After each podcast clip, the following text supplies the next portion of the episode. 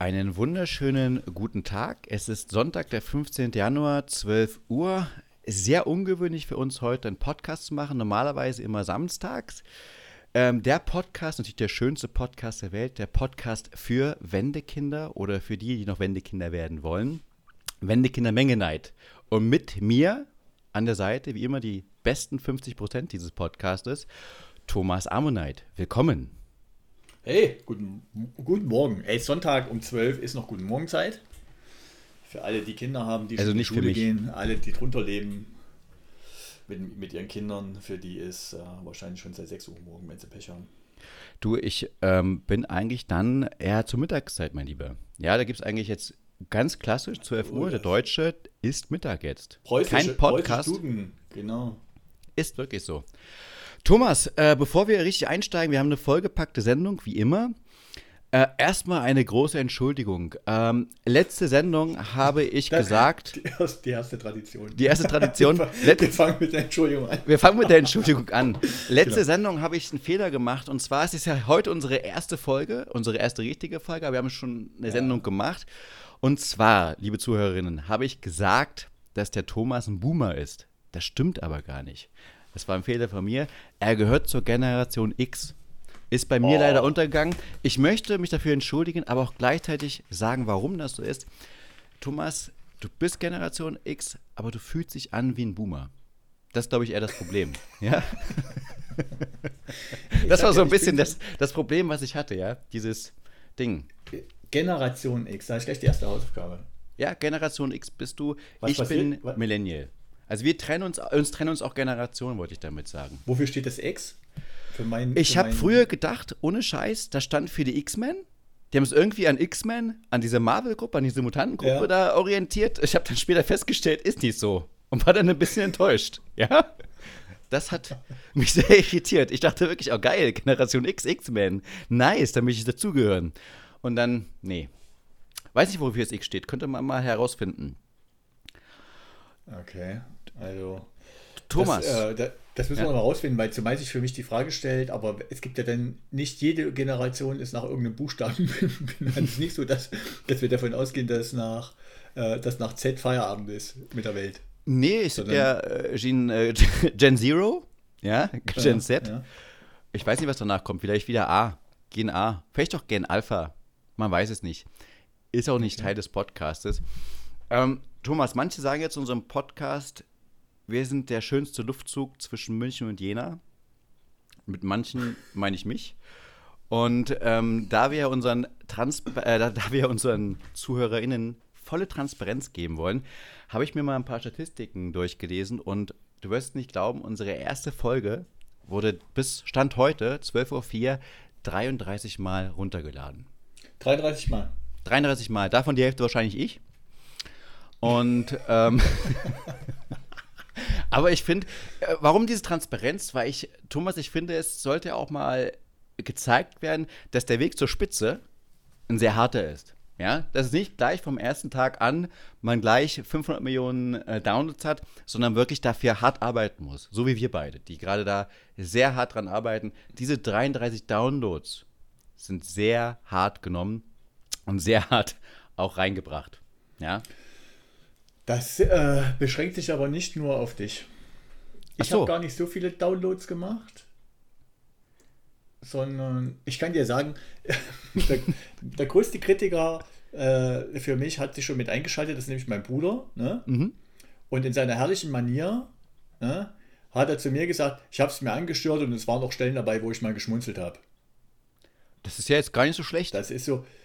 Ich habe mir, als ich meine erste Münchner Wohnung bezogen habe, ist mein Bruder zu mir gekommen, hat sich angeguckt und hat hinterher zu mir gesagt, ja, ich habe nichts gesehen, was gegen die Wohnung spricht.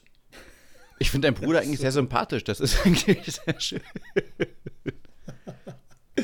Äh, du, ich muss jetzt noch mal rausgehen aus dem Thema ganz kurz. Ich habe gerade so ein bisschen Probleme, dich, dich gut zu hören. Ist das nur bei mir? Ist das lokal? Das ist, Das ist bisschen, lokal bei dir, ja. Trick? Okay, gut, dann lassen wir es so. Aber, aber tatsächlich ist das so eine, wenn ich nichts sage, schmeckt es logisch. Ja, genau. Bei uns ist so, dass der Level an Excitement ist, wenn dir jemand sagt, ja, ich habe also ich es mir angehört und ich musste mal schmunzeln, da weißt du, viel mehr geht nach oben hin auch nicht. Das hört Eigentlich so war es gut. Eigentlich hört das so ein bisschen an. Ja, also so schlecht war er gar nicht. Geschlagen hat er mich ja nicht. Ja, so ein bisschen Ja, das, mein, das meine ich damit. Wenn ich äh, hier mein, äh, äh, nicht in allen Inhalten, aber oft geschätzter äh, Uwe Steimle hat mal als Günter Zieschung äh, tritt er ja, oder ist er früher mal aufgetreten, hat er mal gesagt, ähm, in irgendeinem Kontext, wenn ich nichts sage, schmeckt's. ist, und ich glaube, die, die Menschen schön. sollte man auch, auch ernst nehmen, weil ähm, man kann immer viel, viel reden, aber sagt nichts und die sagen einfach nichts und meinen damit aber viel. Ja, ja, ja. Ja, da, also da sind wir schon wieder, sind wir schon wieder am Thema. Aber ich glaube nicht mal, dass das so eine Ost-West-Logik ist. Man hört es ja auch von bestimmten Regionen in, ähm, äh, in Westdeutschland, dass man da mit, mit Worten ehrgeizig ist, dass aber eine gewisse Herzlichkeit dann trotzdem vorhanden ist. Das würde ich keiner Region in Deutschland absprechen. Ja, aber also, gut. Ja, ja. ja. Also, also vielleicht, vielleicht, vielleicht, den, vielleicht den, den Bayern. Ja, nee, war ein Spaß natürlich nicht. Ähm, ich weiß, was du meinst. Dieses, äh, ich glaube, es gibt das Rheinländische, da ist, redet man viel und ist auch sehr herzlich. Und es gibt dann das Norddeutsche, da redet man nicht so viel, ist trotzdem herzlich. Ich weiß schon, was du meinst. Mhm. Und auch bei Bayern ist mhm. es so. Die sind krantlich, ja, aber die sind trotzdem manchmal herzlich. Ja.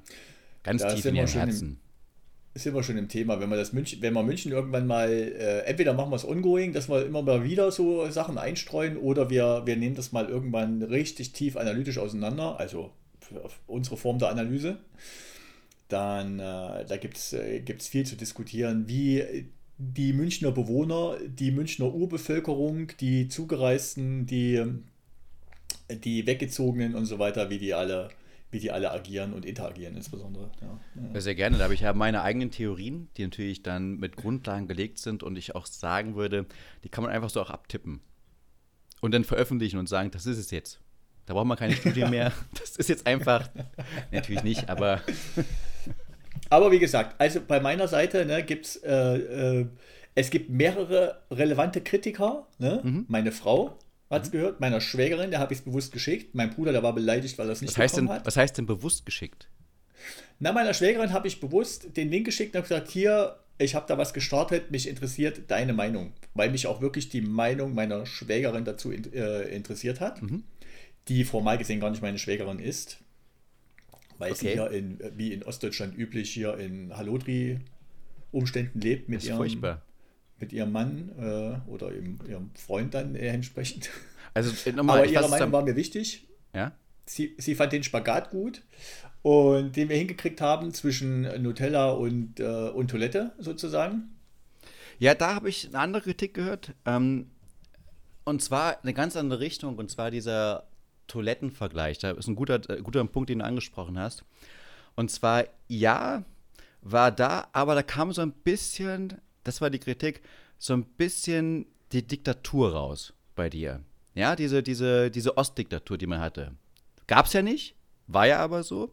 Und zwar dieses, ähm, und ich konnte diese Sache auch nachvollziehen, weil diese Kritik gesagt hat, Kacken ist ja ein Akt der Freiheit. Ja? Und es ist ein Befreiungsgefühl.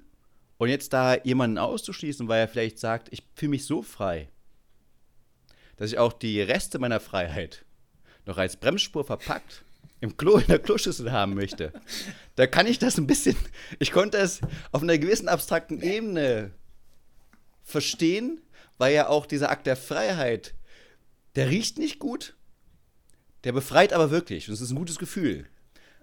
Ich kannte aber, ich kann dich äh, besser verstehen. Ich habe aber auch versucht, diesen, diesen diktatorischen Blickwinkel mit reinzubringen und zu sehen und zu fühlen. Ich konnte aber nicht fühlen, ich bin bei, auf deiner Seite. Aber das war auch so ein Punkt, wo ich sagte, ja, kann man sehen, trotzdem Klobürste benutzen. Erstmal, ich, ich mache mal einen Schritt zurück. Erstmal, ich habe mich bei anderen Podcasts immer gewundert, wieso man diese, diese untenrum Themen, ne?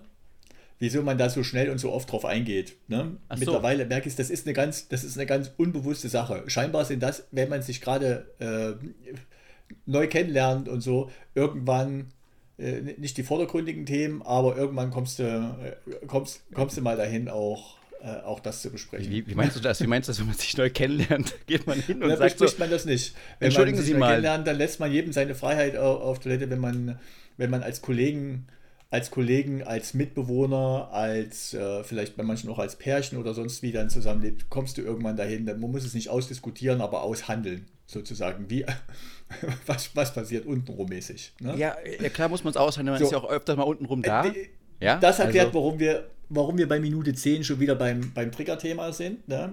Aber ich, ich fühle ja mich gesagt. genötigt, das trotzdem nochmal aufzugreifen. Ja, ja.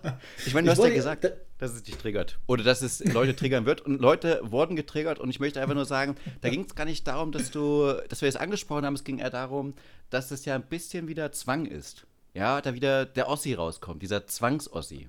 Ja, der nicht, nicht wirklich frei es, ist. Es gibt doch aber Themen, die kann man jetzt nicht mehr unter der Ken von Kennedy gemeinten Freiheit subsumieren. Guck mal, das guck ist mal. doch, aber wenn du, also, tut wenn mir du leid, also ich muss deswegen jetzt keinen Krieg anfangen. Aber ich sag mal ganz ehrlich, so ein bisschen sanktionieren könnte man das schon. Ne? Und das hat für mich nichts mit Diktatur zu tun. Ja, äh, aber wenn man über Sanktionen Bad, spricht, ein sauberes, wenn man jetzt wieder über Sanktionen Bades spricht, dann doch schon, mein Lieber. Ja, also ist für, du, als du gerade das gesagt hast mit Sanktionen oder ob man das ernehmen kann, habe ich gerade an 1984 ja. gedacht. Hast du den Roman gelesen? Nee. Aber cool. ich habe 1984 schon gelebt. Äh, äh, Insofern äh, musste ich fand ich auch, habe ich, auch, ich war ja live dabei. Ja. Und da war ja, es ist ja eine Dystopie vom äh, George Orwell über die, die äh, vernichtende Zukunft. Und ja, da gibt ja, es ein totales Regime, weißt du ja, so ein bisschen kommunistisch, nee, kommunistisch falsch, aber keiner hatte was. Also es gibt ja jetzt nicht irgendwie viele äh, super Reiche und super Arme, sondern eigentlich nur sehr viele Arme, die gar keine Freiheit haben. Das ist nicht mal Spaß erlaubt. Ja, und, und gar nichts. Und da gibt es dann einen Typ, der Hauptcharakter, und dieser Typ hat keinen Spaß am Leben und fragt sich die ganze Zeit, was ist das für ein Kackleben? Und dann trifft er eine Frau. Und er verliebt sich in diese Frau. Und das ist gar nicht erlaubt, weil Gefühle sollen auch nicht gezeigt werden. Und dann ist der Widerstand gegen das Regime, dass die beiden Sex haben, ja, und einen Orgasmus bekommen. Und das ist für die Freiheit gewesen. Hat er auch, das ist so der Gedanke, ist auch im Buch intensiv beschrieben, dass das die Rache an dem Regime ist. Sie können es nicht alles nehmen, der Orgasmus gehört uns. Und das habe ich in die Realität übertragen, jetzt 1984, Realität DDR. Da haben sich die Ossis gedacht, hm, geil, wir müssen was gegen das Regime machen. Orgasmus immer schwierig, braucht Arbeit, aber wir ziehen uns einfach aus und gehen an den Strand und machen FKK. Das ist der kleine Kompromiss. Das war jetzt in meinem Gedankenkopf drin. Kannst du dem folgen? Hat, na, ich kann dem, ich kann dem Gedanken folgen, ich teile ihn aber nicht so. Okay, dann, dann erzähl mal. Ach so, wie ich das sehe. Machen wir, ja. jetzt, hier den, machen wir jetzt hier den Cut von der Kritik weg zum, die zum Kritik, FKK. Wir, wir, wir, zur Kritik nochmal da ganz kurz zu. Die ist sehr wichtig, ja. finde ich auch, aber die sollen es nicht bestimmen. Die Kritiker nee, wird es immer geben. Ja, aber bei Folge 1, nach Folge 0, kann man ja mal kurz darauf eingehen, wie so die ersten, ich meine, das waren Rezensionen Nummer 1 und wie gesagt, ausgewählte Leute wurden hier äh, mit, mit exklusivem Zugang beschenkt, würde ich jetzt bewusst, mal sagen. Bewusst. Genau, das Feedback war, war positiv und nicht, nicht verheerend. Ne? Das fand ich schon mal gut es sind ja auch unsere Freunde, die würden niemals uns in die Augen gucken und sagen, du machst Scheiße. Ja, das, das ist richtige Scheiße, die du machst. Ich hasse dich. Ja. Vielleicht die Frau. Lässt, Verwandtschaft lässt viel zu. Die Verwandtschaft, Verwandtschaft lässt, die, die, liebt dich einfach so, wie du bist. Da muss man auch mal trennen. Es kann auch sein, dass Leute dir einfach zuhören, weil sie dich kennen und sagen, dem höre ich einfach gerne zu schwafeln. Aber dann die anderen 97 oder 99,7 Prozent auf der Welt sagen, was für Scheiße ist das denn? Das deswegen, unterscheidet uns. Ja, genau. Aber deswegen möchte ich ja, die, hatte ich diese schöne Über, diesen schönen Übergang, diesen kulturellen Übergang gemacht, um mal über tiefe Themen einzusteigen. Aber gut, da reden wir wieder über Kritik. Da will ich aber ja, noch zu, zum Thema jetzt. Verwandtschaft, ja. das, das sei mir noch gestartet. Äh, Nochmal, um das einzuordnen, ne? mit, welcher, mit welcher Offenheit Verwandtschaft miteinander agiert. Es gab mal eine herrliche Reihe auf äh, Deutschlandfunk Nova, hieß das damals noch. Ja äh, wo Katharina Schüler, eine, äh, eine, eine, eine Statistikerin ist die, glaube ich, regelmäßig eingeladen wurde und hat dann äh, bestimmte Statistiken auseinandergenommen. Ne? Habe ich wahnsinnig gern gehört. Ich fand die, ich fand die wirklich super. Äh, ist ein paar Jahre her, die macht das, glaube ich, nicht mehr. Und da war irgendwann mal ging es darum, äh, Mordratenvergleich. Ne? Gewalt, Mordraten und so weiter. Und dann hat sie den Vergleich gemacht zwischen, ich glaube, Gesamt-USA und Mexiko oder es war Texas und Mexiko. Jedenfalls war die, war die absolute, also die, die, die vergleichbaren Zahlen waren erstmal so, dass es so aussah, als wenn du in, äh, als wenn du in, in Mexiko ne, per se sicherer Urlaub machen konntest, dem, zum damaligen Zeitpunkt äh, in Bezug auf Gewalttaten, Waffengewalt, Waffengewalt, ganz mhm. wichtig hier an dem Punkt, äh, als ähm, als in den USA. Ne? Das waren so die Zahlen. Das war halt ja doch erstmal überrascht, weil du Mexiko jetzt im Moment gerade als sehr instabil wahrnimmst, was so, was so ja, Drogen, äh, Gewalt und so weiter waren, ich zumindest.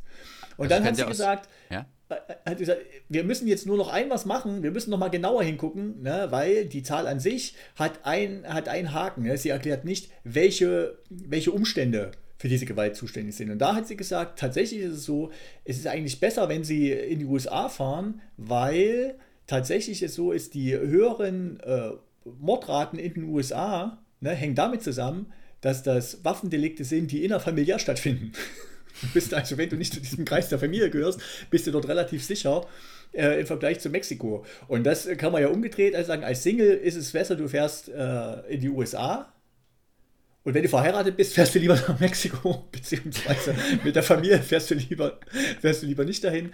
Die, die Familie lässt also viel Spielraum bis hin zum gegenseitigen Mord und deswegen werte ich die Kritik meiner Familie äh, zum Teil auch höher als die von meinen, als die von meinen Freunden, da gebe ich dir aber recht die, keiner wird uns netterweise hier den Kopf abreißen, wenn wir was liefern, was nicht seinem Geschmack entspricht. Äh, das definitiv. Und ähm, wir sind ja auch im selben Umfeld unterwegs. Also du wirst jetzt keinen Partner oder Freund ausgewählt haben, der komplett gegensätzlich zu dir ist und komplett nicht deine Werte vertritt. Deswegen ist es natürlich ein bisschen einfacher, die abzuholen. Nicht, nicht total einfach, aber ich glaube, ein bisschen einfacher als die Realität. Aber zu Mexiko auch noch eine ganz kurze Randgeschichte dazu als ich äh, bei einem großen deutschen Softwarehersteller gearbeitet habe, hatte ich die Ehre, auch mal nach Mexiko zu gehen und zwar für ein Projekt dort und ähm, habe dort beraten und ich weiß noch, dass mir vorher gesagt wurde, Mexiko sehr gefährlich, wie du es auch gerade gesagt hast. Mhm. Und ich so, ja, ja, komm schon, ein bisschen der, der Sebastian, ist mir doch egal. Ich gehe da jetzt hin und ich bin angekommen, bin in mein Hotel eingecheckt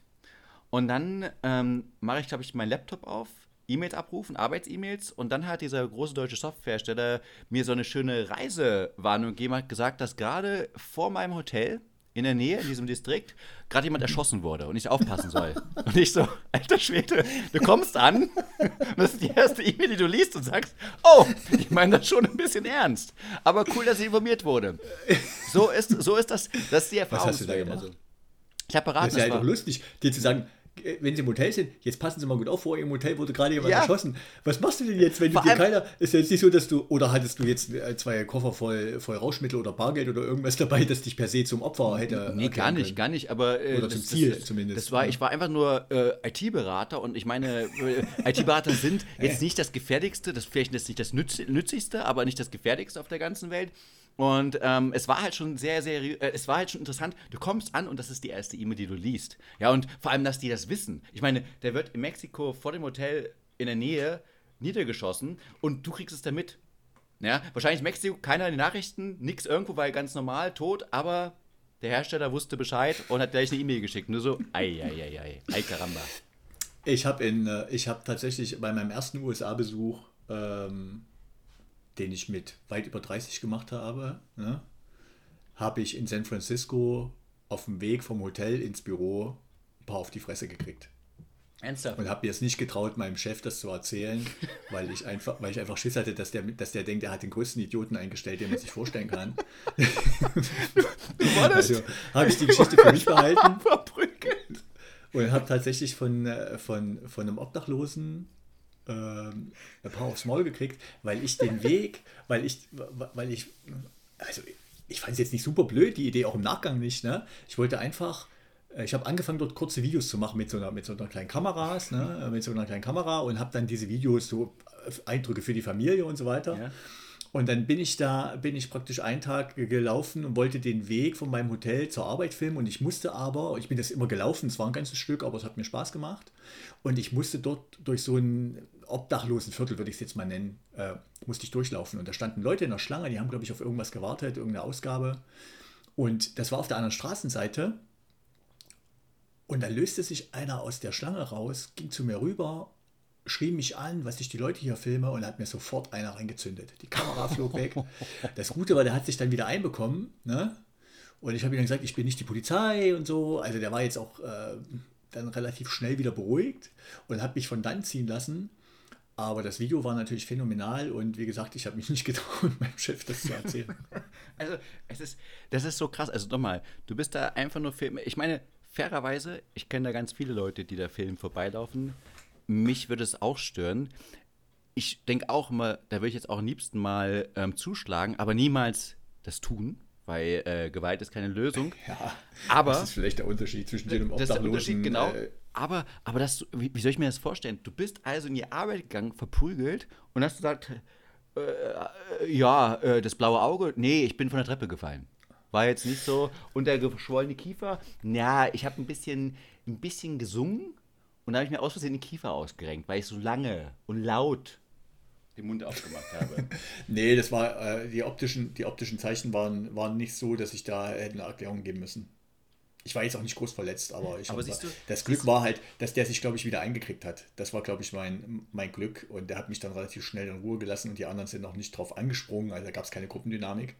Aber ja, wie gesagt, das war so meine, meine Amerika, äh, meine erste Amerika-Erfahrung. Dann bin ich dort in der, in der Woche nochmal zum Friseur gegangen und habe einen Friseur getroffen. Das war auch ganz lustig, dem ich erzählt habe, ich komme aus Ostdeutschland und der gesagt hat, dass ich mich doch bei Ronald Reagan bedanken müsste. Das, das muss ich sagen, das liebe ich in Amerika. Und Ja. ist auch toll. Und nebenbei, wenn du es mir so erzählst, da ist ja, da prallen ja wirklich zwei Welten auseinander. Ich meine, Amerika war ja so für unsere Generation, glaube ich, so ein Heiland. Da war ja das ganze Coole raus. Ich bin ja mit den Filmen der 80er groß geworden, dank des Westfernsehens, was wir sehen konnten. Und konnte da wirklich äh, diese 80er-Jahre-Filme sehen und war vollkommen fasziniert. Und für, für mich war Amerika das Highlight. Und jetzt, was du so schön beschreibst, ist, du gehst dort rüber und dann erste Situation oder eine der ersten kriegst mitten in die Fresse rein. Und sowas für mich auch, jetzt nicht ähm, wirklich körperlich, sondern einfach als man da war, was man gesehen hat, wie eigentlich reiner, purer Kapitalismus so eine abgestumpfte Gesellschaft kreiert. Ja, also diese wirklich oberflächliche Gesellschaft, die dann nicht in den ersten Augenblick zu sehen ist, sondern wirklich dann ähm, nach einer Woche, wenn du da bist, dass sich schon reingreift und dann sagst, oh, ist ja eigentlich doch nicht alles so geil, wie es ist, wie es nun mal wirklich ist halt die Realität. Es ist nicht immer alles so geil, wie es ist. Und, Ja, und dann aber du gleich als treuer DDR-Bürger, Ex-DDR-Bürger, natürlich dann äh, auf die Fresse bekommst, aber nicht deinem Chef sagst. Aus Angst, dass er einfach was machen könnte. Ja? Einfach still leidend diese, diese Schicksal ertragen. Naja, also ich würde es mal so zusammenfassen, ne? ähm, und dann können wir vielleicht auch nochmal weiterspringen, damit das hier nicht so, so, äh, so, ganz tief geht. Aber ich würde es so zusammenfassen. Für mich ist die Einschätzung zwischen, äh, zwischen USA, der Form der Gesellschaftsform USA, dem real existierenden Sozialismus und dem Form der jetzigen und früheren Bundesrepublik einfach der. Würde ich, würde ich äh, als Arbeitsloser in der DDR leben wollen, ne? Als Arbeitsloser in der DDR hast du relativ schnell wieder Arbeit gefunden und konntest dich auf das Niveau äh, hoch, hocharbeiten, was halt dort äh, gesetzt war. Dass der niedrig war. Würde ich- ja, genau. Was, was niedrig war, genau, aber du hattest halt dein, sagen wir mal, dein Auskommen. Würde ich dementsprechend, das hat mich, als Kind hat mich das tatsächlich schon beschäftigt, habe ich meinen Vater mal gefragt, warum kommen denn die Arbeitslosen aus der Bundesrepublik nicht alle in die DDR? Warum ziehen die nicht einfach rüber? Ne? In kindlicher Naivität. Heute verstehe ich, warum das so ist. Ich würde als arbeitsloser Bundesbürger nicht in die DDR übersiedeln. Ist ein Abstieg. Als arbeitsloser Abstieg. Amerikaner mit keiner Aussicht auf, auf Verbesserung, ne? also sagen wir mal wirklich als, ähm, du merkst immer weiter, dass du, dass du absteigst, würde ich es fast in Erwägung ziehen, ähm, in, äh, in so ein in so ein DDR oder irgend so ein osteuropäisches Land überzusiedeln, weil natürlich der, die Falltiefe, die du dort erreichen kannst, ist natürlich immens. Das ist auch das, was mich immer beschäftigt hat und wo ich heute sage, ich, mich fasziniert dieses Land auf eine gewisse Art und Weise. Ich könnte mir auch vorstellen, dort mal temporär zu leben, aber nur mit, dem, mit, dem, mit, der, mit der Sicherheit, die dir gegeben ist, wenn du als Bürger des westeuropäischen Auslandes dahin fährst. Du hast eine Sozialversicherung, ich sage mal, du, du musst 800 Euro beiseite legen, dass du nochmal aus den USA zurückfliegen kannst nach Deutschland und wenn du gescheitert bist in Amerika, dann kommst du halt rüber und sagst, guten Tag, ich bin wieder da, wo ist mein, wo ist mein Hartz IV, wo ist meine Wohnung? Das, das kann man natürlich auch ein bisschen kritisieren, ne? aber ich finde, es ist eine Errungenschaft einer, einer, einer Gesellschaft, wenn sie in der Lage ist, Leute unabhängig davon, welchen Wert in Anführungsstrichen sie ökonomisch für die Gesellschaft finden, zu sagen, wir kriegen ja alle mit den Grundbedürfnissen versorgt. Das können die Amerikaner, glaube ich, nicht gut. Das sieht man ja gerade auch in diesen äh, Gegenden wie San Francisco, wo da Leute wirklich also in groß, so großer Zahl da abgefragt rumlaufen, dass es fast schon erschreckend ist. Market Square, genau. Aber tatsächlich äh, halte ich die Chancen, die dieses Land bietet, immer noch für die größten und daher kommt auch die Faszination für mich. Also dieses Verständnis von, hey, wenn es dir schlecht geht, Amerika, Amerika, äh, dir, dir, Gott hilft dir und wir, du bist Amerikaner, sei stolz drauf. Das ist halt schon irgendwie äh, mindestens faszinierend. Und dann kannst du natürlich dort auch äh, eine Form von, von Freiheit erleben, in beide Richtungen, nach oben und nach unten, die mir sonst hier in Europa nirgendwo so einfällt. Ich bin auch ehrlich gesagt dafür sehr dankbar. Ähm, das ist so eines der positiven Dinge, ähm, was du auch angesprochen hast. Deine Rezeption war, dass jemand alle Systeme in- und auswendig kennt und die Vor- und Nachteile kennt. Das kann ja keiner. Also ein Amerikaner würde nie nach Europa gehen, jetzt in, also jetzt in die DDR, in den Kommunismus, weil jahrelang gepredigt wurde, das ist der Feind. Ja, für ihn ist das das Schlimmste, was es jetzt gibt, mal jetzt von der Propagandaperspektive aus. Und natürlich weißt du immer nie, wie es ist. Die Ossis wollten immer in den Westen, wussten aber nicht, was sie damit einkaufen. Also das ist ja klar, es gibt dort Bananen, juhu, aber äh, grundsätzlich ähm, gibt es auch Arbeitslosigkeit und gibt es äh, auch viele äh, Probleme, die das mitbringt, die man als, als ähm, Ossi nicht gewohnt war. Und ich bin dankbar, dass man jetzt, ähm, dass es die DDR nicht mehr gibt, dass man viel reisen konnte, viele Kulturen kennenlernen konnte, weil ich, als ich in Amerika war und da auch dieses Schicksal gesehen habe, es gab ein bestimmtes Schicksal. Und zwar ähm, war da eine Obdachlose, die ich getroffen habe, und die hat mir ein bisschen ihre Lebensgeschichte erzählt. Und die hatte eigentlich, die war im Mittelstand, hat gut verdient, war richtig toll. Aber ihr Sohn wurde vom Auto angefahren. Ja, von einem betrunkenen Fahrer, nicht? Also einfach mhm. nur angefahren, mhm. er war Fußgänger die Kosten waren so immens, dass sie es nicht leisten konnten. Sie mussten eine Hypothek aufs Haus nehmen. Ähm, es war, die Kosten waren groß. Der Sohn ist dann auch gestorben. Und die, ist dann, die sind daran pleite gegangen. Und da war dieses amerikanische Selbstverständnis für andere Leute, die da drumherum saßen, gut. Jeder ist seines Glückes Schmiedes und hat halt Pech gehabt. Und ich fand, das ist jetzt nicht das Glück des Schmied, das ist einfach wahnsinniges Pech, wenn ein Betrunkener einfach deinen Sohn umfährt und du bist pleite ja, ja. und das ist raus. Und da war ich dankbar für das deutsche System, sehr dankbar für Deutschland Absolut. an sich, auch wenn es auch Probleme gibt, das sage ich auch nicht, aber dass man sagen kann, sowas würde in Deutschland auch passieren, aber du hättest auf jeden Fall ein Backup. Du könntest deinen Sohn perfekt pflegen oder deine Kinder besser gesagt, perfekt pflegen, die würden gute ärztliche Betreuung bekommen und du müsstest nicht Sorgen haben, dass du morgen kein Heim mehr hast und alles das, also nicht die Entscheidung treffen musst zwischen, kümmere ich mich jetzt um meinen Sohn oder äh, ist meine Existenz im Arsch? Das sind die beiden Dinge und das, das finde ich halt ziemlich hart in Amerika und deswegen, wenn man in andere Länder geht, und das ist ja nicht nur Amerika, finde ich es einfach schön, dass man halt auch diese ganz anderen Kulturen kennenlernt, deren Stärken kennenlernt, aber auch dann sozusagen unsere Stärken sieht, was dann so das Deutsche ausmacht und was das äh, schön ist. Deswegen, ja, bin ich da, äh, bei dir und sage, es gibt Faszination für jede Kultur. Aber man kann gut dann auch über seine eigene reflektieren. Und deswegen ist es auch wichtig, dass man andere Kulturen zulässt und kennenlernt, auch ins Land lässt, um dann gemeinsam mit denen auch über die eigenen, auch äh, sympathischen Schwächen mal drüber zu schauen. Ja. Finde ich auch. Also wir, haben heute, wir, wir kommen heute sehr pastoral rüber, finde ich. So, für einen Sonntag passt das. M ne? Müssen wir ja auch sonntagsmäßig. Ist ja auch so wichtig. Also genau. ich, ich glaube. Genau. Hier, der vorhin schon hier ein Tele, wie heißt das hier, Telegottesdienst oder wie das heißt? Äh, ja, bloß halt, geguckt, halt. Ne? Sowohl den evangelischen als auch den katholischen. Das Gute bei uns beiden ist ja, wir sind der Atheisten, glaube ich. Also ich habe keine, ich wurde nicht getauft, ich hatte die gute alte Jugendweihe, ich bin naja, komplett Kommunist. Also, ich auch nicht. Ja, sehr aber, gut. Aber ich bin, ich bin nicht da, aber hier, also deswegen habe ich zuvor auch nochmal in meiner Ausgabe vom ja, Kapital ein bisschen geblättert. Da lese ich immer mal rein. Manchmal abends, manchmal früh, so ein bisschen zu meditieren. Schnell nochmal eine Runde die proletarischen Wurzeln erkundet. Ne? Natürlich, natürlich. So in seiner Klasse, sage ich da mal. Ja, du bist ja wieder, da ist es ja auch wieder schön, ich meine, haben wir ja auch in Folge 0 angesprochen, ganz kurz, da können wir auch über das Schicksal sprechen von dir. Bist du jetzt gescheitert oder bist du jetzt einfach nur erfolgreich zurückgekehrt? Bin ich gescheitert? Bin ich erfolgreich im Westen reingekommen? Was ist denn sowas? Was sind denn diese Werte? Was sind dann, was ist so Erfolg nicht Erfolg. Weil normalerweise ist ja so, wenn du nach, äh, in den Westen gehst, hab ich, haben wir schon letztes Mal besprochen, dass du dann A, sowieso der arrogante Snob wirst, also hast gar keine Chance in der Heimat mehr zu sagen, nee, ich mag's dort drüben. Du sagst schon bewusst dort drüben. Ähm, und es ist einfach ganz cool, aber für die bist du dann so, oh, der arrogante Snob. Und ich will es dir mal kurz erklären als Beispiel. Ähm, es gab da dieses, äh, in meiner Heimatstadt, da gibt es ein kleines Kaff, das heißt Biere. Ja, Biere. Das ist eben Nowhere. Und da wurde ich ähm, zum Essen eingeladen über Weihnachten über. Und jetzt kannst du dir vorstellen, dass ihr jetzt in so einem kleinen Dörfchen im Niemandsland jetzt nicht gerade die besten Sterneköche unterwegs sind, ja? Und da gehe ich auch gar nicht von aus. Dann wurde ich aber gefragt, äh, was zum Geier, wie schmeckt mir denn das Essen?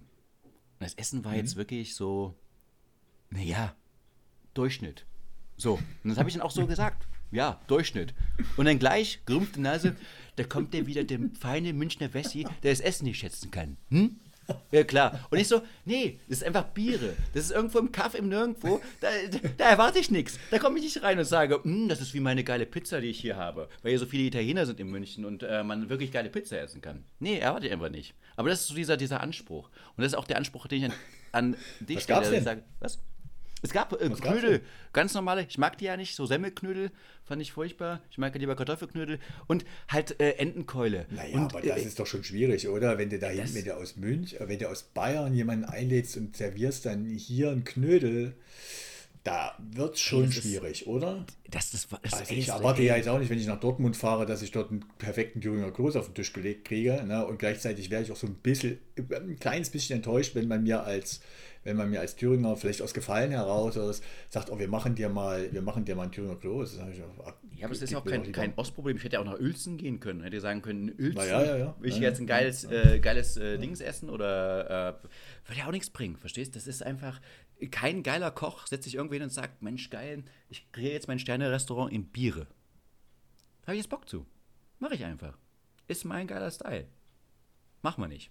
Deswegen kann man es nicht so aber vergleichen, aber man hat sofort, sobald man den, den Mund aufmacht, sobald man irgendwas sagt und sagt, oh, das ist so mittelmäßig, und auch wenn man es lobt, auch wenn man es lobt, wenn man sagt zum Beispiel, oh, lecker, ja, sowas habt ihr nicht im Westen, oder? Sowas habt ihr nicht. Haben wir nur hier. Ja, du hast immer verloren. Es ist immer eine Lose-Lose-Situation. Aber darauf, äh, wollen wir, wollen wir die, die letzte Zeit noch da, also die verbleibende Zeit noch dafür nutzen, weil ich hatte eigentlich vorbereitet. Dann erzähl, erzähl. Nee. Jahresrückblick. Ich habe Jahresrückblick haben wir letztes Mal gehabt. Und da haben wir ganz viel Lob bekommen, dass wir so einen intensiven, geilen Jahresrückblick ja, haben. Ja, das habe ich auch gehört, dass der Jahresrückblick äh, so war, äh, also zumindest, zumindest äh, ist er im Gedächtnis geblieben. Willst du jetzt das alte Thema wieder aufwärmen? Gut, ich, ich lasse dir die Dann Bühne. Machen wir das nicht. Komm, nee, mach mal. Dann machen wir das ich nicht. Nee, ach, ich habe ganz, viel, hab ganz viel mitgebracht. Ich habe ganz viel mitgebracht. Ich hatte nur. Ich hatte nur im Zuge dieses Jahresrückblicks habe ich, hab ich Folgendes gemacht. Ich habe erstmal geguckt, was war denn überhaupt 2022? Ne? Und dann bin ich erstmal drauf gekommen, okay, die, die, der Fokus, ne, was 2022 wichtig war und was nicht, der ist so ein bisschen verschoben, wenn man durch die Medienlandschaft geistert. Das kann einem vielleicht nicht so richtig wundern, aber die über die über die Breite der Themen war ich dann schon so ein bisschen überrascht. Ne? Als erstes habe ich geguckt bei Wikipedia und das habe ich dann relativ schnell wieder ausgemacht, weil ich dachte, mein Gott, wie kann man denn so seriös sein? Das ist ja wirklich traurig. Ne? Wikipedia ist eine sehr ich, seriöse Seite, genau. Ich erwarte mir, Alter, da wurde ja wirklich jeder, wenn man, geh mal auf, geh mal auf Ereignisse bei Wikipedia 2022, da kommst du von, also thematisch geordnet und Wissenschaft und Astronomie und welcher und wer hat da noch irgendwas entdeckt und dort das ähm, da würde mich mal interessieren, wer das alles anklickt. Ne? Dann habe ich gedacht, naja gut, aber was sagten zum Beispiel, was sagten zum Beispiel äh, die, äh, die Bildzeitung, ne? Und die Bildzeitung ja. hat es für mich schon mal wieder abgeliefert und hat gesagt, Promi-Skandale, die in diesem Jahr alle erschütterten. Ne? Bobbele. So. Jetzt geht's los. Pass auf. Promis. Äh, ja. Promi-Skandale. Janina, also der erste, ne? Ja. Was für ein Jahr. Erster, erster Skandal. Janina Josefian beleidigt Mitstreiterin rassistisch. Wer ist Janina Josefan, ehrlicherweise? wer, ist, wer ist das? Und warum ist das? Im Osten ist das keine Schlagzeile. Das passiert ja im Osten alle zwei Minuten irgendwo, dass irgendjemand rassistisch beleidigt wird. Ist das schön? Nein. Ist Nein. das Realität? Ja. Gut, aber muss man sagen, du lebst ja auch noch in einer bestimmten äh, Zone des Ostens, ja, da wo es auch nochmal ein bisschen, obwohl in meiner Heimat, ey, bei mir auch, egal, ja, du hast recht. Und jetzt muss ich gleich wieder gucken, ja, ist es ein lokales Problem, ist es ein Altersproblem oder jetzt das bla bla bla bla, was die gesagt hat, das waren die Worte, die das Teppichluder Janina Josefian Anfang des Jahres an ihre Dschungelcamp-Mitstreiterin Linda Nobat richtete. Wer ist das ich kenne die nicht. Das ist ja Oh, furchtbar. ich finde auch geil. Ich bin Teppichluder. Ja, finde es geil. Ich bin, Wie- wie wird ich man eigentlich Professor Teppichluder? Dr. Ich bin, ich bin, ich bin Teppichluder. Finde finde ich Ja, mega. aber wie wird man Teppichluder? Ich verstehe es jetzt gar nicht. Muss Ja, das da frage ich mich eben auch. Mit, aber du kannst also. mit einem Teppich nach dem anderen ein bisschen abstauben oder wie? Ja, also du weißt es auch nicht. Okay, Ich dann gehen wir, machen wir gleich die nächste, kommen wir ja gleich weg damit. Uninteressant, ne? Ja. Will Smith verpasst Rick, Chris Rock Ohrfeige auf der Oscar-Bühne. Oh, das hab ich Hab ich gesehen. Habe ich. Mega Finde ich krass. völlig uninteressant. Ist mir ich auch. scheißegal. Ich, äh, meine Meinung dazu nochmal, wenn ich, wenn ich, gerne machen. äh, ich, äh, wenn man zur Oscarverleihung geht und dann, ähm, da ist halt komödiantisches äh, Bühne drauf da vorne, dann muss man schon akzeptieren, dass da irgendwas kommt. Und ja, er hat ja jetzt die Frau beleidigt und die Frau hat ja, Jada Pinkett Smith hat ja Haarausfall. Und wenn ich jetzt jedes Mal ähm, jemanden schlagen würde, weil er sagt, du hast Haarausfall oder Glatze, dann wird's eng. Ja? Dann wird's eng. Also, hier, Will Smith, Chris Rock, Bildzeitung fand das, fand das, äh, Krasser gar nicht, wie es fand ich, hast du gar nicht durchgelesen. Skandal. Will Smith, das ist eine, das ist eine Schlagzeile in der Bildzeitung. Jetzt geht's aber weiter, ne? Kubilay Özdemir, oh mein Gott, ich dachte, Özdemir, was ja- ist denn bei dem schon wieder? Schlägt Georgina Fleur. Oh. Jetzt, das musste, dachte ich, wer ist, wer ist Kubilay Özdemir? Ne? Heute hoffentlich nichts mit Cem Özdemir, Nee. den ich eigentlich ganz cool finde. Ähm, mit dem hat ja hoffentlich nichts zu tun. Ist das überhaupt eine Frau? Kubi- Kubilay? Ja, wahrscheinlich schon. Der Ex- Ex-Sommerhaus der Stars-Kandidat. Vor allem, überleg mal, Ex-Sommerhaus der Stars-Kandidat. Du bist also jetzt nicht mal mehr, nicht mal mehr auf diesem, was ist, was ist denn das für ein Promi-Status? Z-Promi. Z-Promi bist du nicht mal mehr, sondern bist auch noch Ex- und TV-Star Georgina Fleur sind seit Jahren in einer turbulenten On-Off-Beziehung. Im März kam es zum Eklat. Der, Unter der Unternehmer aha, wollte die gemeinsame Tochter abholen. Aha. Georgina stellte sich quer. Oh, weil Kubi betrunken war. Ah, dann griff er seine Ex an und schlug sie blau. Also, das ist einfach. Da merkst du, dass du wirklich oben angekommen bist. Wenn du, wenn du, für, wenn du bei sowas, wenn dich sowas interessiert, ne, hast du echt keine Probleme mehr sonst, oder? Ja, das ist halt, ich meine, uns geht es ja auch sehr, sehr gut, deswegen können wir uns auch dafür interessieren. Also ich, diese Zeitungen äh, verkaufen sich auch sehr, sehr, sehr gut. Also Freizeitrevue, Wochenendrevue, Bildzeitung, Gossip ist ja ein sehr großes Business. Deswegen glaube ich, ist, hat die Bildzeitung das auch richtig gemacht und diese Skandale auch mal aufzuarbeiten, weil die waren ja wirklich massiv und ich glaube, das äh, gibt auch Likes und Abrufzahlen. Wenn du jetzt sagst, hier äh, Krise in der Ukraine, kommen alle und sagen, oh, nicht schon wieder, mm, äh, muss ich dauernd hören, Corona, nee, äh. Oh, das Teppichdude da, prügelt nieder. Geil. Da bin ich dabei. Also, Kubila Özdemir schlägt Georgina Fleur, ne? Achso, die steht da, Entschuldigung. Für hat ja mich, für, mich ein Zeichen dafür, wenn dich das interessiert, wenn Ex-Sommerhaus-Stars und Unternehmer, der betrunken irgendjemand abholt und Off-Beziehung, wenn das alles drinsteht, mein lieber Mann, ey, wenn dich das Nee, das interessiert, ist hast du keine. Probleme mehr. Nein, du musst Nächstes. ablenken. Verstehst du? Das ist auch Ablenkung. Das ist nicht, du kannst nicht jederzeit ernst, äh, seriös. Du musst doch mal dich da Kopf frei machen. Du Das musst doch mal, also, verstehst du? du Bild dir deine Meinung, hieß es mal. Also, ich habe mir meine Meinung lange gebildet, bevor. Also, unglaublich. Boris Becker landet im Gefängnis. Das Bobbele. Bobbele. Ja, wichtig. Boah, das war auch eine Meldung, ne? Boris Ja. Becker landet im Gefängnis. Nehmen wir, nehmen wir raus hier, Boris Becker. Also, naja. War, zeigt ja nur, warum soll Boris Becker auch nicht im Gefängnis landen können, gell? Äh, Im Endeffekt, warum äh, sagen wir, also, Er ist ja schon wieder frei. Er ist ja schon wieder frei. Finn Kliman und das Maskendebakel. War wichtig. Das war auch eine. Be- Das war auch eine. Hier, ZDF Magazin Royal habe ich auch äh, irgendwie mit. Johnny Depp und Amber Heard liefern sich Gerichtsshow. Liefern sich schlimm. Gerichtsshow.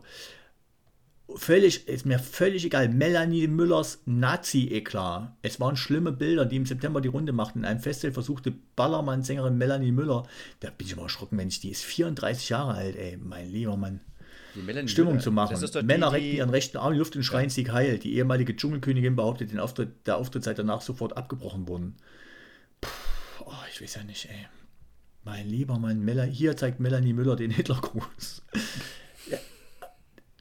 Lesen Sie dazu auch Melanie, Melanie Müllers peinliche Nichtentschuldigung. Melanie Müller auf Tuchfühlung mit Neonazi. Also, das war auch nochmal für die Bildzeitung ganz wichtig. Melanie Müller auf Tuchfühlung mit Neonazi. Und dann stehen da irgendwelche Leute, wo ich denke, meine Fresse, ey kann uns das überraschen, wenn du die Leute siehst? Ne? Naja, gut. Dann TV-Bauer demütigt seine Freundin im, im Fernsehen. Natürlich, sonst wäre es ja kein TV-Bauer. Sonst würde einfach da stehen, Bauer wär, demütigt seine Freundin. Sonst wär, nee, nee, nee, nee, nee. Falsche Argumentation. Er ist ein ganz normaler Bauer. Bloß, dass jetzt Kameras zufällig dabei, so dabei waren. Es ist. TV-Bauer demütigt seine Freundin im Fernsehen. Auch das war der Bildzeitung eine Schlagzeile wert. Britney Spears offenbart skandalöse Einblicke. Auch das war die Bildzeitung, war ganz wichtig für sie. Nackte Britney Spears. Aber, aber Thomas, worauf willst Kanye, du eigentlich hinaus? Kanye Westra, es geht noch mal. Das ja, ist nur, um mal ja. zu zeigen, wer hier, wer hier auf welchem Level ne, uns Nachrichten für 2022 nochmal zusammenfasst. Kanye West rastet unsäglich aus und verliert Milliarden. Also ganz kurz gesagt, ne, ich ja. habe, glaube ich, zehn Minuten darauf verbracht, wenn überhaupt. Ne?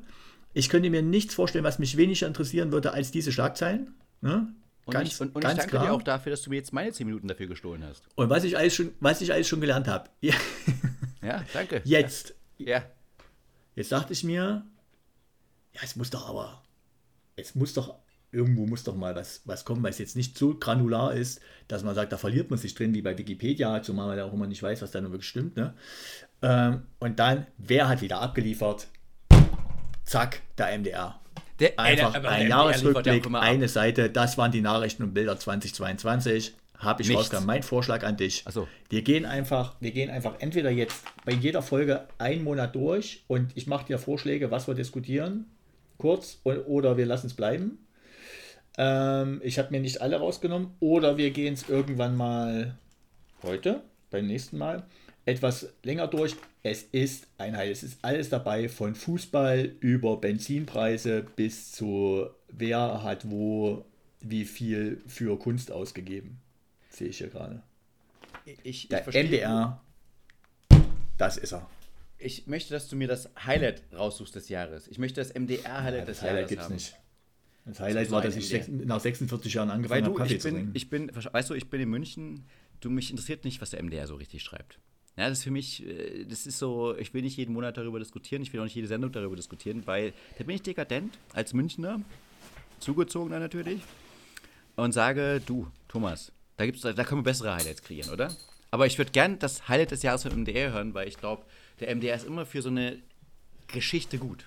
Weißt du, für so einen. Du kommst aus dem Jahresrückblick bei mir nicht raus. Dann gebe ich dir meinen persönlichen Jahresrückblick. Ich sag's nochmal: Mein persönliches Event des Jahres ist 46 Jahre ohne Kaffee. Ich habe angefangen, Kaffee zu trinken. Du hast angefangen. ich habe nach 46 weißt Jahren habe ich angefangen und trinke jetzt regelmäßig Bohnenkaffee. Das, das finde ich geil.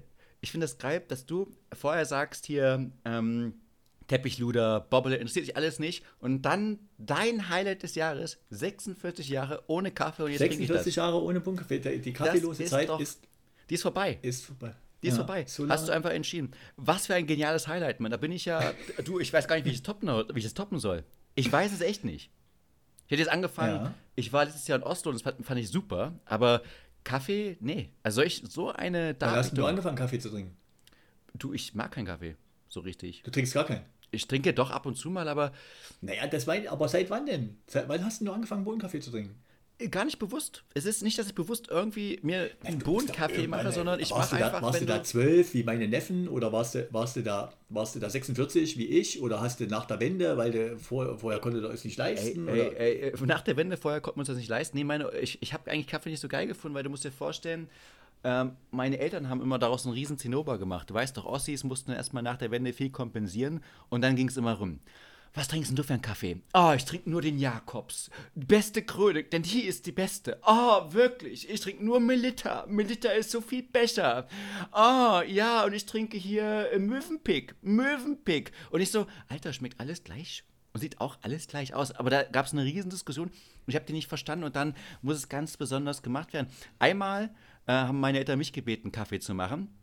Und da habe ich dann einfach Das mal aus Gaudi, pass auf, einmal aus Gaudi, du weißt doch, diese Filterkaffeemaschinen. Ja.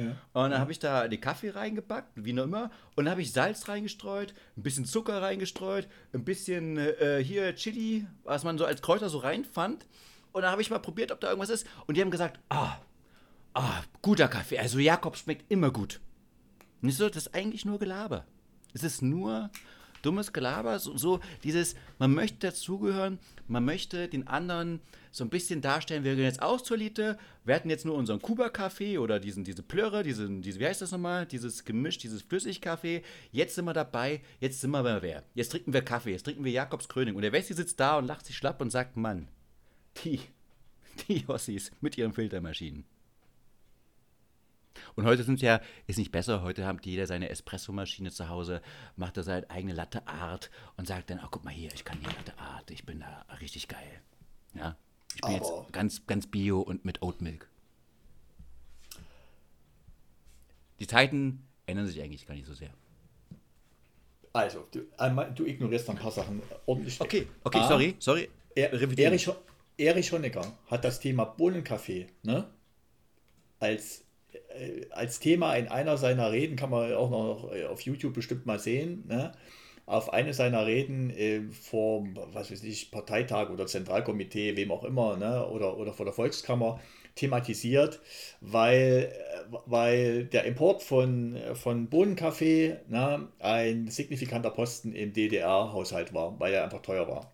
Daraus resultierte die oft gehörte Geschichte, der gute Ossi weiß das, die Geschichte, dass die DDR dafür verantwortlich ist, dass in Vietnam Kaffee angebaut wurde, weil man als Bruderland äh, die Möglichkeit sah, dort Kaffee anbauen zu lassen und den dann günstiger einzukaufen. Ne? Punkt 1. Nummer 2. Auf Hinweis aus meiner Familie hin. Ne? Das Thema Kaffee hat so einen Stellenwert, dass es die Firma Chibo ne, mit dem Aufkleber O frische Bohnen ne, Ja. 1991 oder wann das war, in signifikanter Menge geschafft hat, diese Aufkleber an deutsche Autos zu platzieren. Die Leute sind rumgelaufen hatten so einen bescheuerten Aufkleber, den kann man auch noch googeln, ne? So einen gelben Aufkleber, da stand einfach nur, oh, frische Bohnen, Chibo. Das hatten sich die Leute ans, also wenn du, ich sage immer, wenn du es wenn du es als Aufkleber ans deutsche Auto schaffst, dann hast du deine Message richtig platziert. Dann, dann bist du beim Deutschen im Herzen angekommen. Ansonsten auf dem Auto hast du nichts zu suchen, wenn du nichts zu melden hast. Und- Dementsprechend, oh, frische Bohnen, also Thema Bohnenkaffee, ein riesen, ein riesen Ding. Ne? Die Tatsache, dass der Bohnenkaffee aber auch im Westen konsumiert wird, zeigt ja, dass es kein ostdeutsches Phänomen ist. Und ob die Kaffees jetzt alle gleich schmecken oder nicht, das weiß ich nicht. Aber ich glaube, du bist dazu ignorant dem Getränk Kaffee gegenüber. Ich bin da Ich habe jetzt mit ignorant im- 46 ich- Jahren ich- angefangen. Ich werde dich auf meiner Reise mitnehmen und werde dir kontinuierlich Sehr- Rückmeldung geben. sehr gerne. Das erste war, was ich gelernt habe, ist, dass mir mal meine Frau gezeigt hat, wie, wie man unsere Kaffeemaschine bedient. Das kann ich jetzt. Jetzt habe ich angefangen und habe mir drei verschiedene Sorten Kaffee gekauft. Das finde ich gut. Auch damit Ich mache find- ich weiter. Ich finde gut, das ist ein, ein wichtiges Zeichen gegen das Alter, dass man immer, immer noch was Neues lernt. Das finde ich sehr, sehr wichtig. Ich fand bloß halt, dass Ja. äh, Kaffee und wenn, wenn Erich das gesagt hat und ich verstehe ja bloß eine Sache nicht, wenn das so knapp war in der DDR, warum hat man es nicht besser geplant? Also warum hat man nicht gesagt, man äh, macht einfach für alle Kaffeebohnen her? Ach, Gab's wie? nicht. Äh, das konntest, ging nicht. Du konntest kein, du konntest kein, du konntest, es gab kein, es gab für, für DDR-Markt gab es auf dem Weltmarkt keinen Kaffee zu kaufen. Die Kaffeeländer sind alle Du meinst, es geht planwirtschaftlich nicht auf? Man kann nicht einfach sagen, man möchte mal Nee, 30 geht nicht. Kaffeetonnen, Weil die, haben? weil die klimatischen Bedingungen, die du brauchtest, Weiß waren einfach nur in den Ländern vorhanden, die nicht zum sozialistischen äh, RGW gehörten. Ich, Ne? ich wollte doch nur sagen, ich wollte nur einen Seitenhieb gegen, gegen die Planwirtschaft, die einfach mal entschieden hat zu sagen, du, wir können es einfach mal naja, Das habe ich schon herstellen. verstanden. Ne? Ja, aber aber- die, aber- das Apropos, Thema Bohnenkaffee war in der DDR, ein wie sagt man, virulent. Es ist Kaffee ist bis heute noch eine wichtige Eigenschaft und Leute können sich stundenlang über Kaffee unterhalten und können sagen, das ist immer noch ein Statussymbol. Das ist ja auch, auch schön, aber ich will auf etwas eingehen, was du gerade gesagt hast. Denn wenn man es aufs Auto geschafft hat, dann ist man wer in Deutschland. Und ich möchte da auf was eingehen. Liebe ZuschauerInnen oder ZuhörerInnen, jetzt könnt ihr nicht sehen, ähm, ihr wisst ja gar nicht, ihr verpasst immer ein Highlight. Und zwar der Thomas der hat ja einen WhatsApp-Status. So, und dieser WhatsApp-Status nutzt er, verbraucht er nicht, wie alle anderen auch, mit ihren komischen Nachrichten wie Schatz, wir haben heute zweieinhalbmonatigen Hochzeitstag. und ich habe heute extra mal für uns Schnitzel gemacht. Share, share, share, share, like, wir sind alle so geil. Sondern der Thomas, der, ich sage immer so, nimmt Alltagskuriositäten auf und macht das. Und jetzt hat er aber einen Fehler gemacht, von meinerseits, und hat da ist einen Schritt zu weit gegangen. Er hat nämlich einen wunderbaren älteren Senior, dessen Autoaufkleber fotografiert und hat sich darüber briskiert. Und ich möchte, Thomas, dass du nochmal das Detail dazu erzählst. Denn es ging um einen Senior, der sich Sorge macht um die Industrie in Deutschland. Und du machst genau. dich da und, und damit sein, deine B-Klasse oder A-Klasse gemacht. Und du hast dich darüber lustig gemacht, Thomas. Warum? Auf dem, auf dem Weg von der Ladestation fürs Auto zurück zu meiner Genossenschaftsmietwohnung stach es mir ins Auge. Ein, ein richtig schöner Rentner-Benz vom Modell und von der Farbe her richtig schön seniorentauglich mit dem herrlichen Aufkleber Rettet unsere Industrie. Ja, genau. Mit einem Hinweis auf eine Webseite, rettetunsereindustrie.de. Und dann habe ich natürlich gleich mal einen, äh, einen, Snapshot gemacht und gleichzeitig gedacht, da muss ich doch gleich mal reingucken, was, da, was sich dahinter verbirgt. Phänomenal, Sebastian. Ja. Das ist, äh, kann man sich gerne mal angucken. Es ist ein Paradebeispiel von, äh, von das ist ja nicht mal mehr Journalismus, von Angstlobbyismus. Ähm, eine echte Straßenperle, würde ich das jetzt mal bezeichnen. Und da kennen wir das nämlich durch den Kopf. Dachte ich, wenn du mit deiner Message es schaffst, ans deutsche Auto zu kommen, ja, dann genau. hast du echt was erreicht. Du, da kommt nicht jeder drauf. Und ich glaube, der Mann, der das, oder die Frau, die das fährt, ne, die, fahren, die das fahren, das Fahrzeug, die machen sich, wirklich, machen sich wirklich Sorgen um unsere Industrie. Denn die Message dahinter ist, wenn man auf der Webseite guckt, dass diese verrückten Grünen mit dem Umbau auf äh, nachhaltige äh, Energiegewinnung einfach unsere gute Industrie, unser, unser Herz sozusagen des Landes dadurch kaputt machen, indem sie kein Gas mehr von irgendwelchen Diktatoren kaufen, indem sie keine Braunkohle äh, abbauen und damit hier ganze Landstriche verwüsten und indem sie keine Atomkraftwerke weiterlaufen lassen wollen, die äh, Müll erzeugen, von dem alle nicht wissen, wo man hinschaffen sollen. Das ist die, das ist die coole Message dahinter gewesen. Und da wurde dann natürlich äh, erstmal faktenfrei und äh, schon gar nicht mit Zahlen gehandelt, sondern einfach ein paar Aussagen in den Raum gestellt. Dann wurden noch drei Geschäftsführernamen dahinter geklemmt und es wird am 19. Februar, äh, nee, 19. Januar irgendeine eine Konferenz dafür in, äh, in, in Hamburg stattfinden, wo diese Persönlichkeiten dann alle zusammenkommen. Wahrscheinlich kann man sich dann eine Eintrittskarte kaufen. Es würde mich nicht wundern, wenn die auch noch ein bisschen Geld kostet. Ähm, es ist, ich, ich stoße immer wieder auf solche, äh, auf solche Initiativen oder wie man es auch immer nennen will ne, und freue mich darüber, wenn ich sowas sehe und wundere mich aber immer, was Leute für Zeit haben, wo die sowas finden. Wo kriegst du denn so einen Aufkleber her? Ne? Äh, ich, schon mal, also ich habe mal den Rauffußhühnern eine Chance. Ähm, das war mal ein Aufkleber, den habe ich an einem Kirchenauto gesehen, das fand ich phänomenal. Ne? Den Rauffußhühnern in Thüringen, glaube ich, war auch noch eine, äh, äh, eine, eine Region darin benannt. Das fand ich sehr gut. Oh, frische Bohnen, auf jeden Fall aus der Familie, finde ich auch phänomenal, dass du damit ans Auto kommst. Dann Wir sind ein Volk ist noch so ein Aufkleber, ne, der in großer Zahl an irgendwelche Autos gepackt wurde. Und es war noch der Aufkleber, ähm, ohne Sonntag gäbe es nur noch Werktage den ich auch schon mehrfach gesehen habe. Das ist so die, und wenn du dann es schaffst, hier mit rettet unsere Industrie.de es an den deutschen Rentnerbands äh, gepackt zu werden, dann hast du, hast du echt was erreicht. Leider, leider. Ich möchte aber nicht, dass du gegen, gegen unsere da, armen Rentner, das meine ich, das ging, das ging zu weit, mein Lieber. Ja, unsere armen Rentner. Nee. Ich meine, ich hatte ja dieses Jahr das Vergnügen, ähm, weniger arbeiten zu dürfen und äh, hatte das, das so eine Art Rentnerleben. Und da habe ich mich da gut reinversetzt. Weißt du denn, ähm, für so einen Rentner, das Leben ist schon anders. Denn ich habe festgestellt, je weniger Zeit sie haben, desto generöser gehen sie mit dieser Zeit um. Ja, und desto ängstlicher sind sie aber auch gleichzeitig. Das heißt, äh, wer früher, wo früher ein Excitement war für als Kind, oh, guck mal Dinosaurier, oh, guck mal ein Papiertaschentuch, ist wird diese Excitement ausgetauscht im Alter immer mehr durch Angst.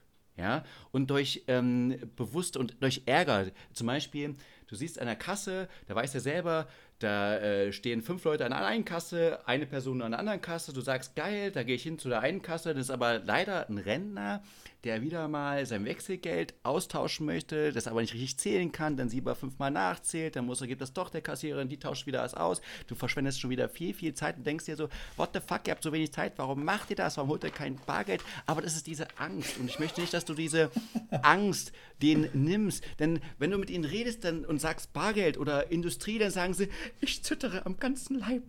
Ich ja, zittere am ganzen Leib. Und du musst dieses, das ist wichtig für sie. Du kannst nicht einfach da drauf gehen. Das ist so, die zittern bei jedem Ding. Der fährt, früher hat man gezittert, wenn man einen Bungee-Jump gemacht hat. Die zittern heute, weil da fährt jemand mit 35 durch 30. Der ist vorbeigefahren. Dieser Raudi. Ich zittere am ganzen Leib.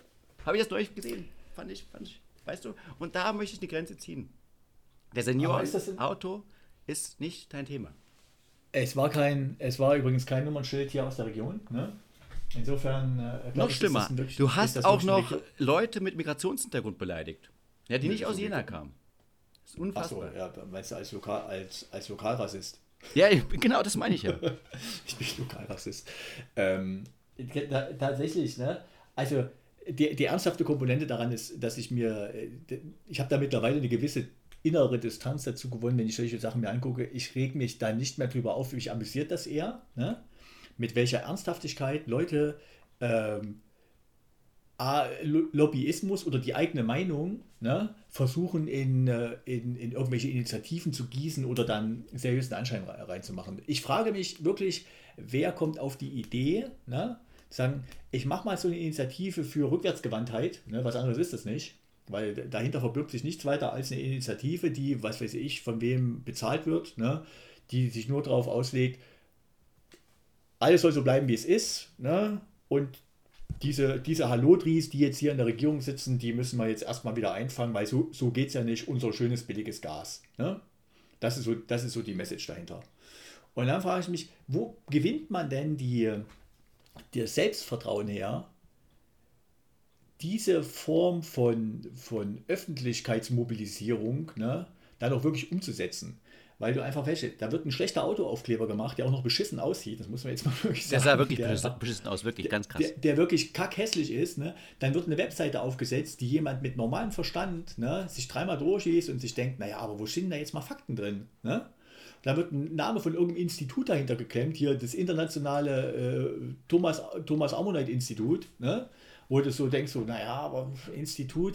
Und warum da jetzt die Rentner, weil du sagst, man muss die schützen, gerade von Leuten mit viel Lebenserfahrung erwarte ich, erwarte ich ernsthaft, ne, dass die mal, mal in sich gehen können, leichter noch als ein, als ein junger Mensch, ne, und sagen, in meiner Lebenserfahrung hat sich doch gezeigt, dass ein Titel, dass der Herr Professor von nebenan ne, genauso nur seinen Müll Samstag rausbringt, wie das, wie das, äh, wie das meine, meine Tante oder meine, meine Haushaltshilfe oder, oder meine Kollegen machen. Ne?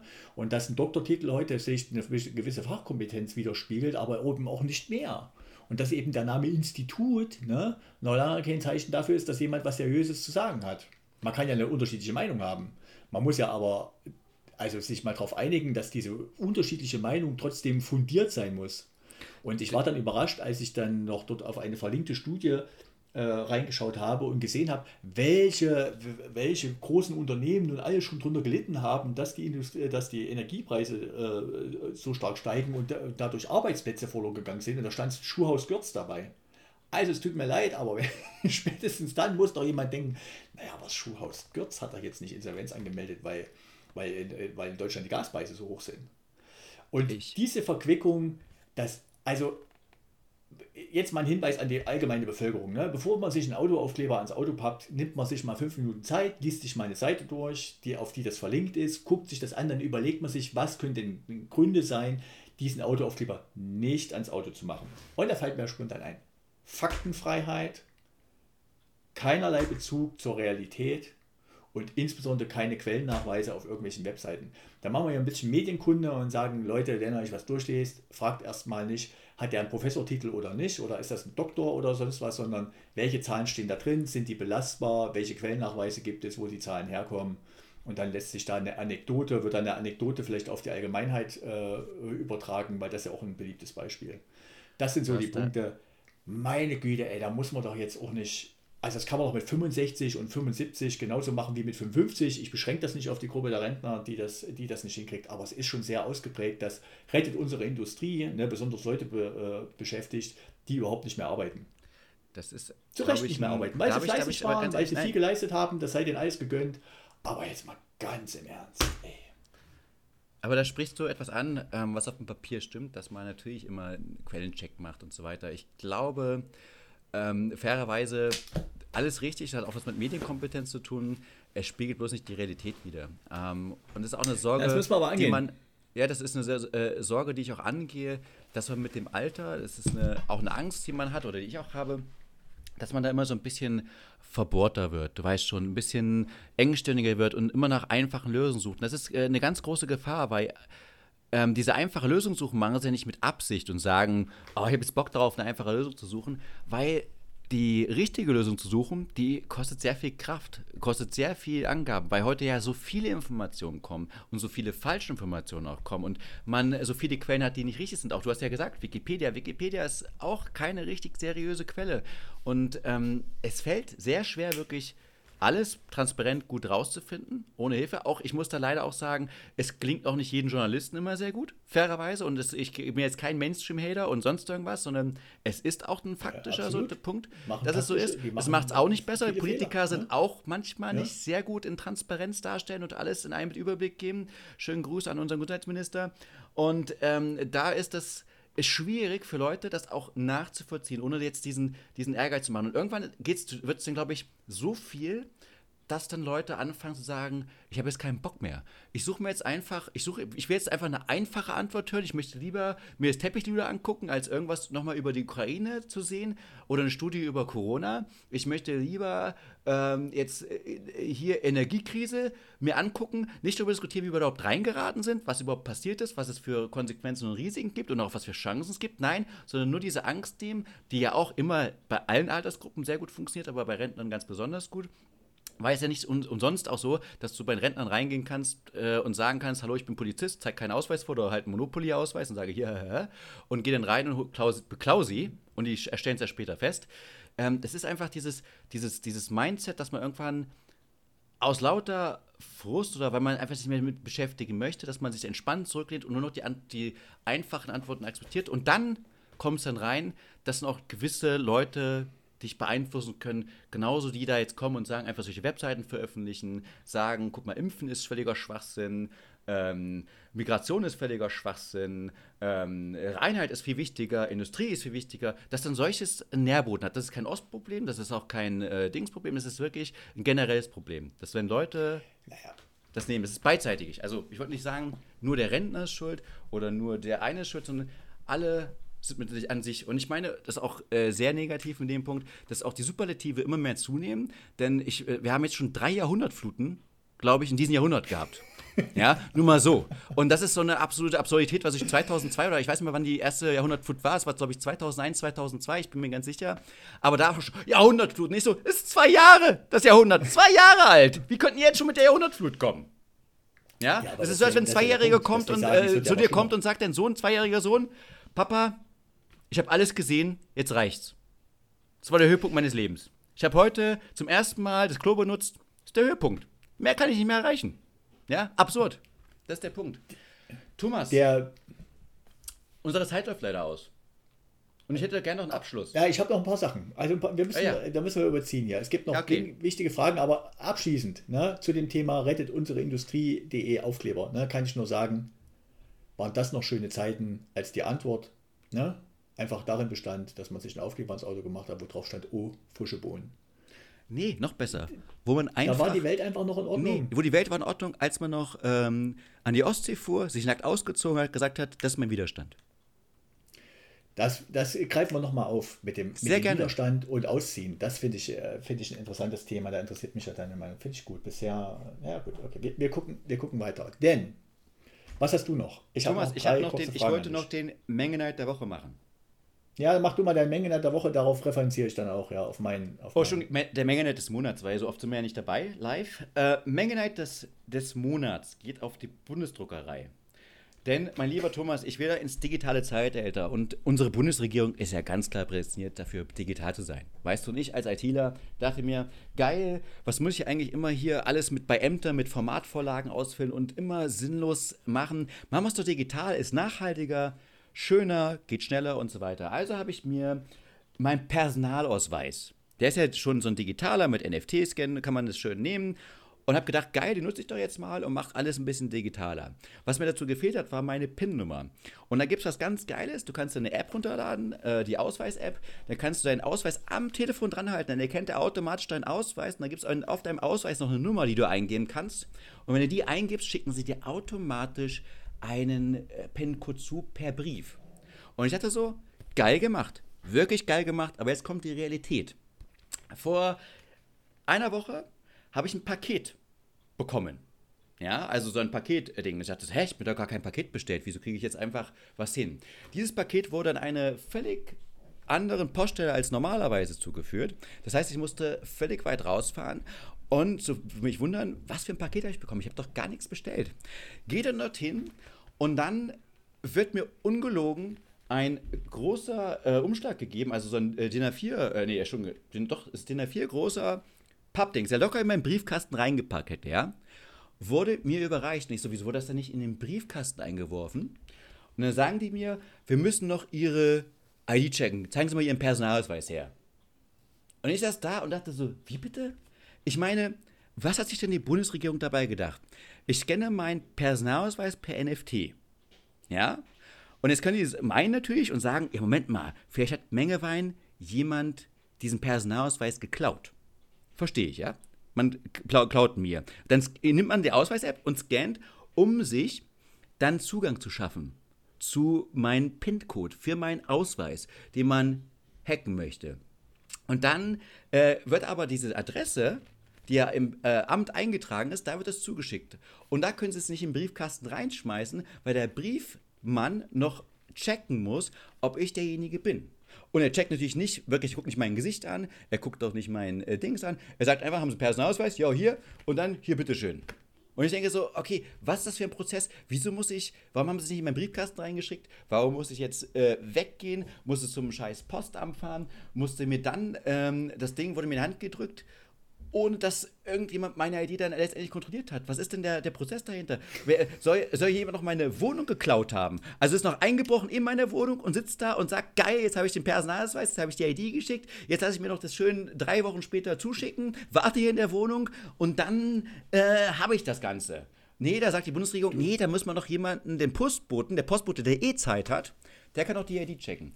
Finde ich ein sinnloser Prozess, war völlig schwachsinnig. Habe ich klar gesagt, war bestimmt wieder irgendeine große Beratungsfirma unterwegs, hat gesagt, wir machen es mal digital. Und das ist der Prozess, der dabei rausgekommen ist. Dass man sagt, geil, alles digitallos funktioniert. Nee, äh, ich muss noch zum Postamt und muss mir von irgendeinem Dings die eine ID zeigen, den er auch nicht kontrolliert. Fand ich scheiße. Du hast, dann, du hast, den, du hast ein was nicht verstanden. Im Prozessdesign ne, gab es ja. eine wichtige Komponente, die du nicht erfasst hast. Welche denn?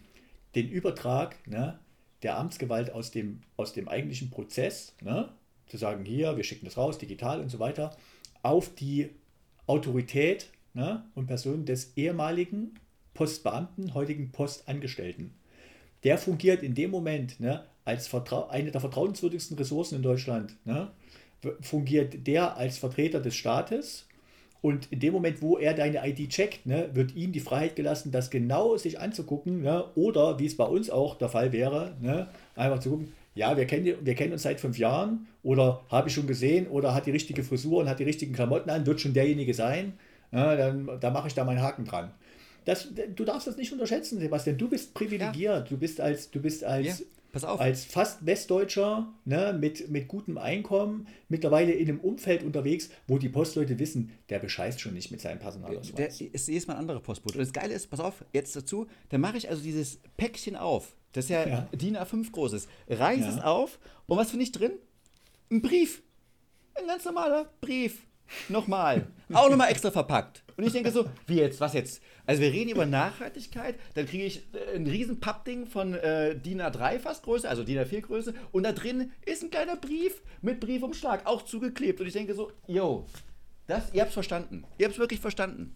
Und ja, der privilegierte Postbote, ich glaube, wenn man mit Postboten sprechen würde, die würde sagen, wäre geiler, wenn ich ein bisschen mehr Pause hätte und ein bisschen mehr Geld verdienen würde.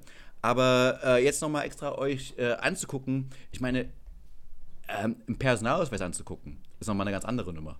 Denn wenn jetzt die Regierung wirklich nachgedacht hätte, hätten sie sagen können, ja, kann es sein, dass denn jetzt dieser Fake, der nicht nur den Ausweis geklaut hat vom Mengelwein und dann auch noch die Wohnung annektiert hat vom Mengelwein, damit er die Postadresse auch noch nehmen kann. Und dann kommt der Postbote vorbei, dass er nicht dann noch einen, sich einen anderen Personalausweis baut oder den selber noch kopiert und dann einfach ein anderes Foto reinmacht.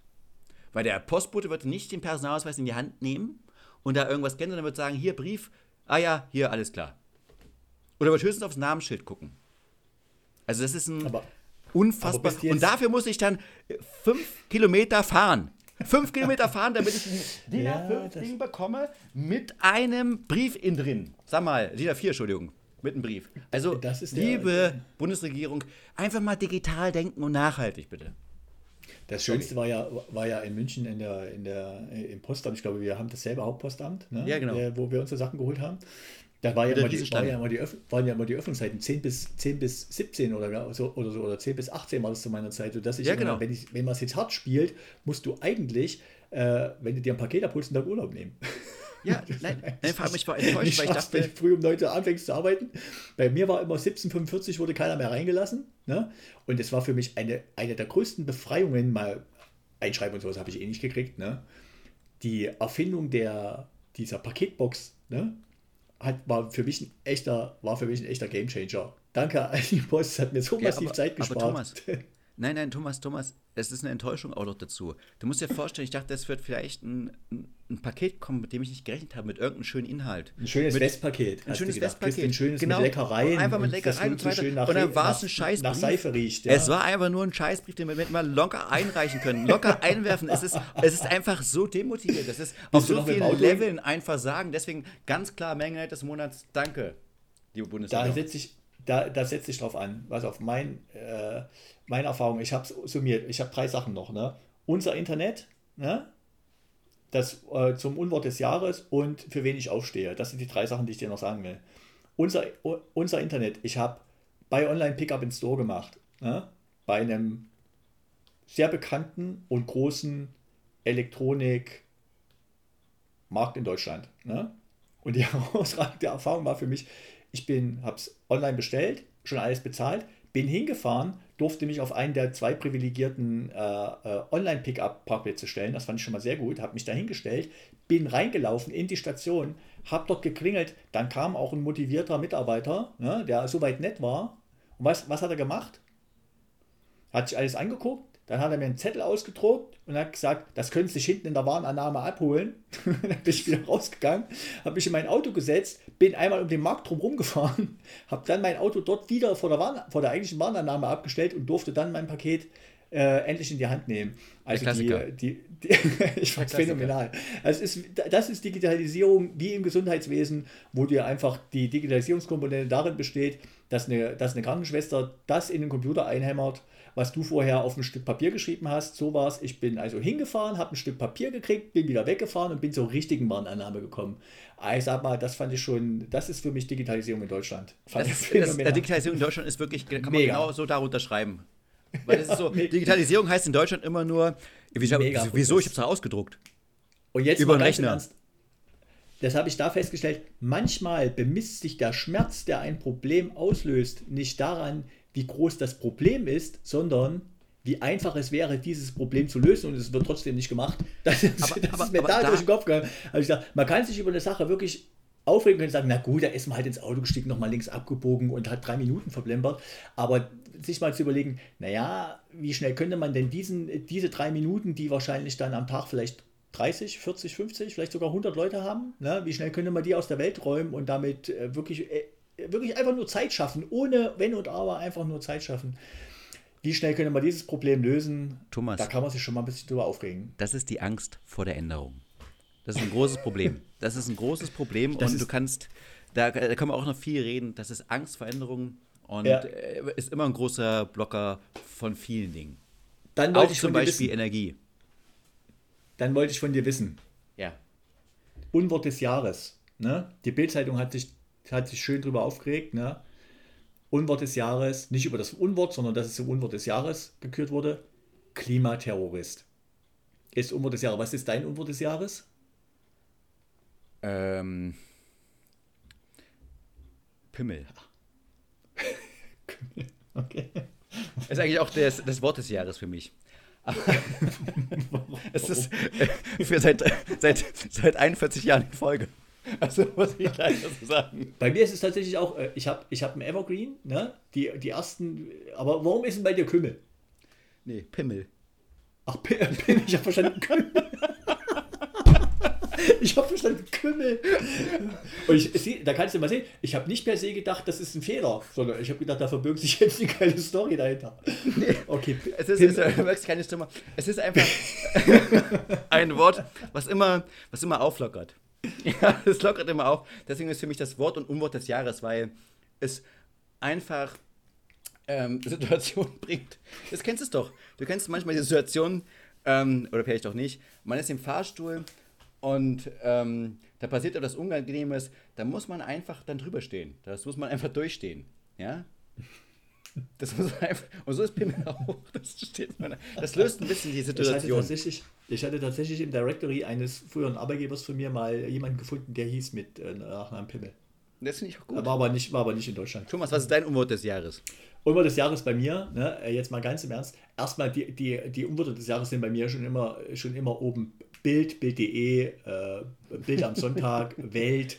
Was? Leider gesellt sich mehr und mehr du, Spiel hast dazu. Du was, hast ne? du was von, von, äh, von Springer? Irgendwas, äh, irgendwas mit Springer? Ja, ich bin ja. jetzt nicht so der, also ich habe jetzt kein Problem damit, dass es, dass es diese Zeitung gibt, aber der, ey, das, was dort so geliefert wird und dann, oh, dann, dann kokst der Chefredakteur und hinten wird sich über Clankriminalität aufgeregt und so.